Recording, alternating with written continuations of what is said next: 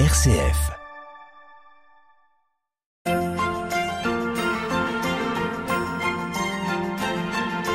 La balade à l'épine, Gérald de Gaillet. Bonjour, nous sommes toujours en balade du côté de Notre-Dame de l'Épine avec Jean-Baptiste Renaud, l'enfant du lieu, qui est donc euh, l'auteur d'un livre qui s'intitule Marie au buisson ardent, Notre-Dame de l'Épine, pèlerinage champenois. Nous continuons notre balade au pied de Notre-Dame de l'Épine et cette fois-ci nous sommes bien rentrés à l'intérieur avec euh, Jean-Baptiste Renaud. Bonjour. Bonjour Gérald. Alors, donc on va faire le tour des vitraux aujourd'hui Oui, tout à fait. Un petit regard sur les vitraux. Il y en a quand même beaucoup, donc on va pas les regarder tous un par un, mais euh, petite promenade euh, dans l'édifice, voilà. Et on commence par lequel? Alors, on peut avoir un regard euh, quand on est devant l'hôtel à la croisée du transept, puisque c'est là qu'on voit les plus anciens vitraux, qui sont hélas seulement des petits fragments, hein, qui se trouvent su- sur les fenêtres hautes du transept, transept sud euh, à droite et transept nord euh, à gauche, tout en haut, donc dans les, dans les fenestrages, hein, dans, ces, dans ces jolis motifs euh, gothiques rayonnants ou gothiques euh, flamboyants. Euh, il y a un peu un mélange des, des- des- formes de ces deux époques de, de l'art gothique. hein. On a des, des motifs euh, qui sont fragmentaires. À droite, donc du côté sud, on a deux personnages à genoux qui regardent vers le ciel euh, dans une troisième rosace. Donc on a deux personnages dans des quadrilobes, hein, des quatre feuilles, euh, qui sont cerclés d'une d'une petite rosace. Ces deux personnages sont Marie et Jean, donc les, intercesseurs privilégiés euh, qui sont souvent représentés dans l'iconographie médiévale quand il s'agit de représenter les fins dernières, euh, donc le retour du Christ à la fin des temps, qui précède un petit peu euh, le moment du jugement, le moment un petit peu, euh, euh, oui, du, jugement dernier. Donc le Christ a disparu, mais on avait sans doute donc sur ce vitrail une représentation liée à ce retour du Christ dans la fin des temps. Et c'est intéressant puisqu'on a sur le portail qui est à côté, mais à l'extérieur, euh, sur le portail Saint-Jean-Baptiste, on avait aussi probablement euh, dans les statues, les statues qui sont au-dessus du portail euh, sur le gable, on avait sans doute aussi le Christ revenant à la fin des temps. Ça, on le sait parce qu'il y a la représentation de petits personnages qui ressuscitent. Donc il y a une similitude visiblement hein, au côté sud. Alors c'est vrai aussi que le côté sud est le côté où on avait la partie la plus ancienne, peut-être du cimetière. Le cimetière actuel n'est que côté sud euh, actuellement. Il a été des deux côtés, mais euh, il y avait sans doute plus de tombes euh, déjà anciennement plutôt côté sud, puisqu'on a aussi une, une invitation à prier pour les morts. Donc peut-être un rapport entre l'iconographie de l'intérieur et ce qu'il y avait à l'extérieur.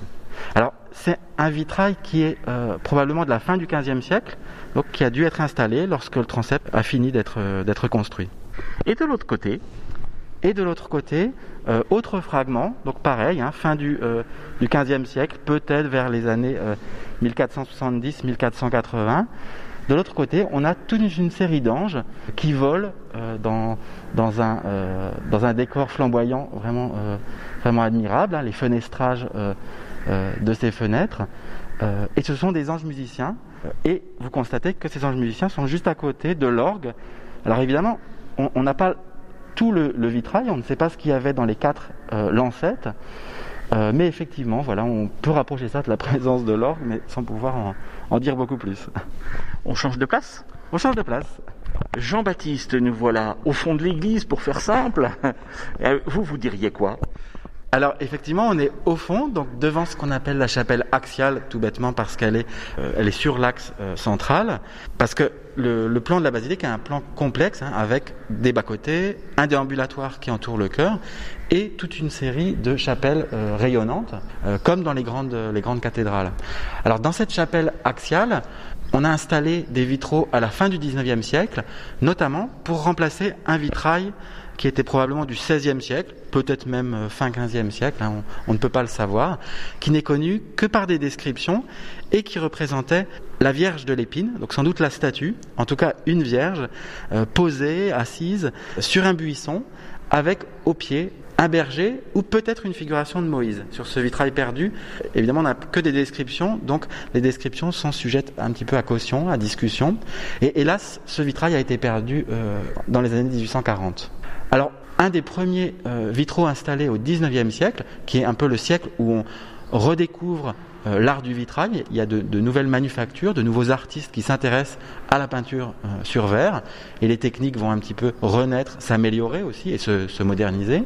C'est ce vitrail qui est au centre de la chapelle axiale, qui représente justement Notre-Dame de l'Épine, donc la Vierge l'enfant dans le buisson. buisson, on voit bien les, épines, hein. une grande lumière qui se dégage.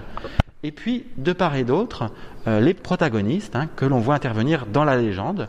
Donc, les moutons. Il y a, dans, la légende, on parle des bergers, mais euh, selon certaines variantes de la légende, c'est les moutons qui ont attiré les bergers euh, vers, euh, vers, vers Marie, vers la statue de, Marie. donc deux bergers, l'un qui porte d'ailleurs une, cornemuse, et de l'autre côté, l'évêque de Chalon qui accourt pour prendre la statue et la placer peut-être dans la chapelle préexistante. vous pouvez remarquer derrière les deux bergers, il y a des clochers euh, de Chalon. Alors, les clochers, euh, peut-être de Notre-Dame-en-Vaux, mais sans, euh, sans les flèches. Et puis, une grande flèche qui est plutôt l'ancienne flèche de la cathédrale. Donc Chalon est bien représenté. Chalon est bien représenté parce que l'épine, c'est un sanctuaire au champ, c'est un sanctuaire du monde rural, mais c'est aussi le sanctuaire des Chalonnais, un sanctuaire pour les citadins qui peuvent prendre une journée et venir en pèlerinage sur la journée. Voilà.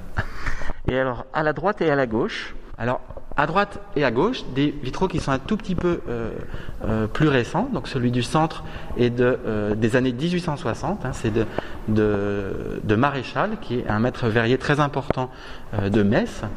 de part et d'autre, donc deux, deux verrières qui représentent des pèlerins, des pèlerins venus euh, à l'épine. Alors tout d'abord, à droite des pèlerins du XVe siècle, avec de très beaux costumes euh, d'époque. Hein. On a vraiment un, effort dans la reconstitution du, costume médiéval qui est vraiment euh, notable.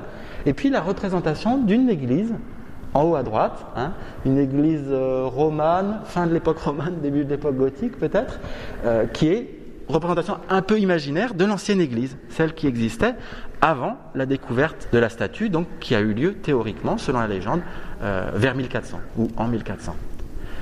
Et puis à gauche, des pèlerins d'une autre époque, qui est plutôt le XVIe siècle. Alors là, les costumes sont vraiment chamarrés. On a des, belles dames. On a l'impression d'être dans une cérémonie euh, dans les châteaux de la Loire. Hein. On a vraiment des, une, tout un, des dames de la cour, un évêque euh, avec une chape richement, euh, richement brodée, richement ornée, des ecclésiastiques. D'ailleurs, dans ces ecclésiastiques qu'on voit à droite et puis aussi en haut à gauche, il y a peut-être des portraits euh, des prêtres de l'époque. Alors, j'ai pas réussi à les identifier. Il faudrait mener l'enquête, mais je pense qu'il y a des, portraits parce qu'il y a des visages qui sont très caractérisés. Donc, peut-être qu'il y a le curé de, l'épine, l'abbé Pierron, mais euh, voilà, je ne suis pas complètement euh, sûr. Et, l'évêque de l'époque où on a fait le vitrail? Alors là, oui, il faudrait regarder dans les photos, effectivement, si ça peut correspondre aux, évêques de la fin du 19e siècle. ce serait possible, ce serait possible. Voilà, on voit aussi derrière les ecclésiastiques qui sont euh, en haut à gauche une représentation de la façade de l'épine telle qu'elle était à partir de la Révolution, c'est-à-dire avec une seule flèche.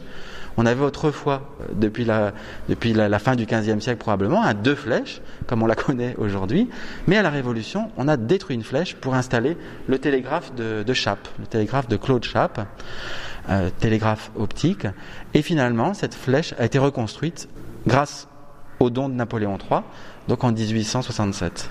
On n'aura pas le temps de, faire le tour de tous les vitraux qu'il y a ici. On a commencé par celui le plus important, on va dire, ou presque. Mais il y a un vitrail quand même qui se trouve dans la chapelle d'à côté, où on a un pape. Oui, tout à fait. Alors, nous faisons quelques pas et euh, on voit un, un portrait du pape Pie X qui ne s'est pas rendu à Notre-Dame de l'Épine. Les, papes voyageaient peu avant, avant, avant Paul VI, hein, bien sûr. Euh, enfin, en tout cas, au, 19e et au 20e, ils voyageaient assez peu. Euh, mais le pape Pie X, donc au début du 20e siècle, répond à la demande euh, de l'évêque de Chalon et octroie à l'église Notre-Dame de l'Épine le titre de basilique, c'est-à-dire qu'elle va devenir une église reconnue comme ayant euh, un lien spirituel avec le pape, avec les basiliques romaines, puisqu'elle va devenir fille de Sainte Marie Majeure, qui est une des quatre basiliques majeures euh, au monde, hein, alors que l'Épine est une basilique euh, mineure. Et au pied du pape Pie X, on trouve Monseigneur Tissier, donc qui était encore jeune évêque, qui venait d'arriver dans le diocèse de Chalon. On a aussi la représentation des blasons, blason du pape, blason du cardinal Luçon, qui était, si je ne me trompe pas, archevêque de Reims. Oui, c'est ça, c'est écrit euh, en latin abrégé. Et euh, le blason de Monseigneur Tissier. Qu'on va retrouver dans beaucoup de vitraux dans toutes les églises détruites de la Première Guerre mondiale. Voilà, effectivement, parce que euh, ben voilà, Monseigneur Tissier a eu un grand rôle dans la reconstruction des églises, la réparation des églises. et par son action, on a souvent rendu hommage à, à cette action en faisant figurer le, le, blason. Alors ici, il y a son blason, mais aussi du coup son, son portrait euh, avec, avec le pape. Euh, son blason est intéressant parce qu'on trouve euh, une évocation de la Beauce avec euh, les épis de blé. Vous allez me dire, les épis de blé, ça pourrait aussi fonctionner pour la Champagne. la Beauce ressemble un petit peu à la Champagne centrale, la Champagne crayeuse. Euh, et puis des grappes de raisin qui évoquent le vignoble champenois. Et puis au-dessus, on a donc deux fleurs de lys sur champ d'azur. Et puis une petite chemise qui est euh, une relique illustre de Chartres, d'où venait euh, Monseigneur Tissier, euh, relique qui était vénérée depuis l'époque carolingienne probablement à la cathédrale de Chartres. Jean-Baptiste Renaud, merci. Merci Gérald.